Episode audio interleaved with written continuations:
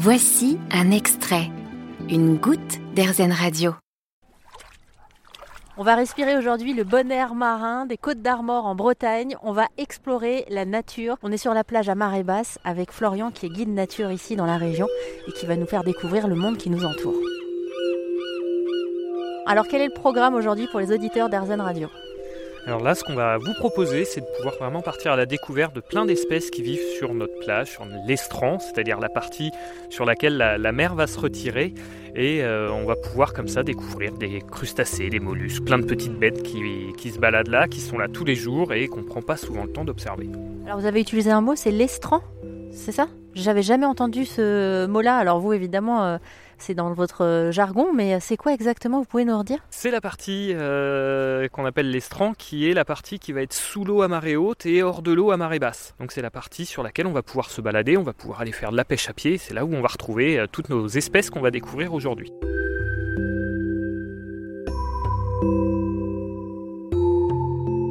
Euh, là, on vient donc juste de descendre sur la plage, on vient de passer sur ce qu'on appelle la laisse de mer, c'est-à-dire tout ce que la mer va déposer sur la plage.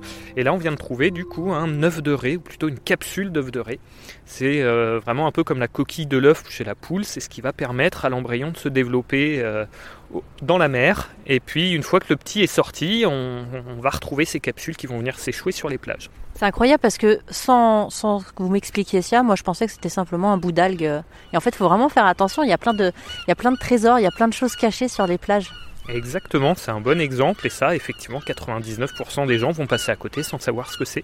Alors bah, pour nous, c'est super intéressant parce qu'en plus, en fonction de la forme de la capsule, on va savoir à quelle espèce de raie ça appartient et donc quelle raie, grosso modo, vit à proximité de nos côtes. Et alors là, on est sur quoi? Là, on est sur de la raie brunette, donc une raie euh, assez classique sur les, côtes françaises. Et alors, on, la garde, on en fait quoi? On remet par terre Non, celle-ci, elle est totalement vide. Hein. ça fait partie de ce que nous dépose la, la mer sur les plages. Et donc, non, on va la laisser au sol. C'est pour savoir, en fait, euh, je vais voir d'ailleurs avec vous aujourd'hui les choses qu'on a le droit de ramasser ou pas. Euh, qu'est-ce que vous conseillez aux gens quand ils viennent sur les plages?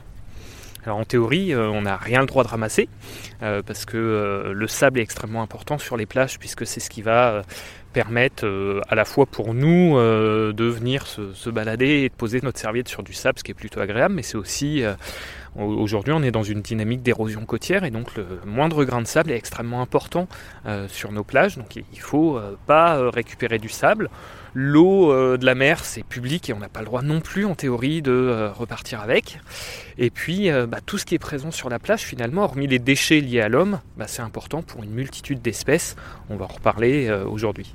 Alors comment vous en êtes venu, vous, à vous intéresser euh, autant justement à cette nature, à cet environnement euh, Parce que vous êtes donc guide nature. comment, on comment devient guide nature? C'est avant tout pour moi une passion et c'est vraiment, je suis devenu guide nature vraiment par passion. Euh, quand j'ai eu 20 ans passés, je suis parti pour mes études sur le bord de mer.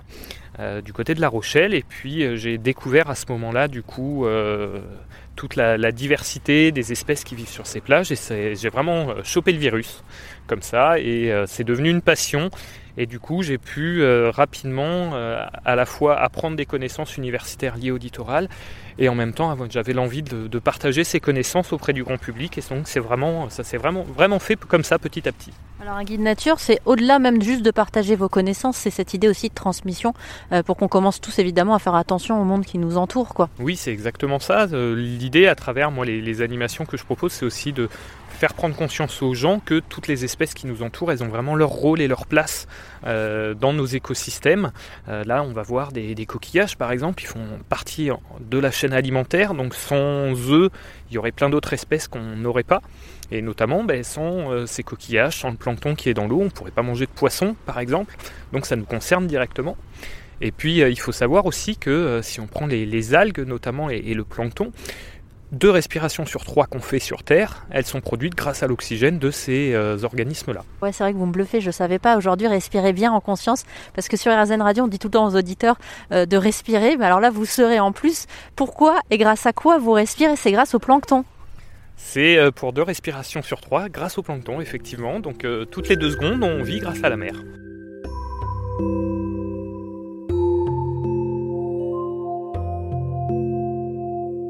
On se rapproche effectivement des rochers, on va pouvoir aller euh, fouiller un petit peu sous les algues, voir ce qui s'y trouve. Euh, là, on est plutôt sur des rochers, grosso modo, qui sont assez dépourvus d'algues, mais on a quelques petits patchs par-ci par-là qu'on va aller explorer, des algues vertes, des algues brunes. Et puis à côté, on voit des petits euh, platiers de, moules aussi, donc on va essayer de voir qu'est-ce qu'on peut y trouver. Là, on va déjà retrouver quelques espèces intéressantes, dont une qui va avoir un, record du monde, donc c'est l'occasion d'en parler. Euh, c'est une espèce qui est assez euh, fréquente hein, sur les littoraux euh, d'Atlantique, Manche et mer du Nord. C'est celle qu'on appelle la patelle, que souvent les, enfants appellent le chapeau chinois, ou bernique ici en Bretagne. C'est la même espèce et celle-ci elle vit vraiment solidement accrochée au rocher. Elle va se déplacer à marée haute pour pouvoir aller grignoter des micro-algues sur les rochers.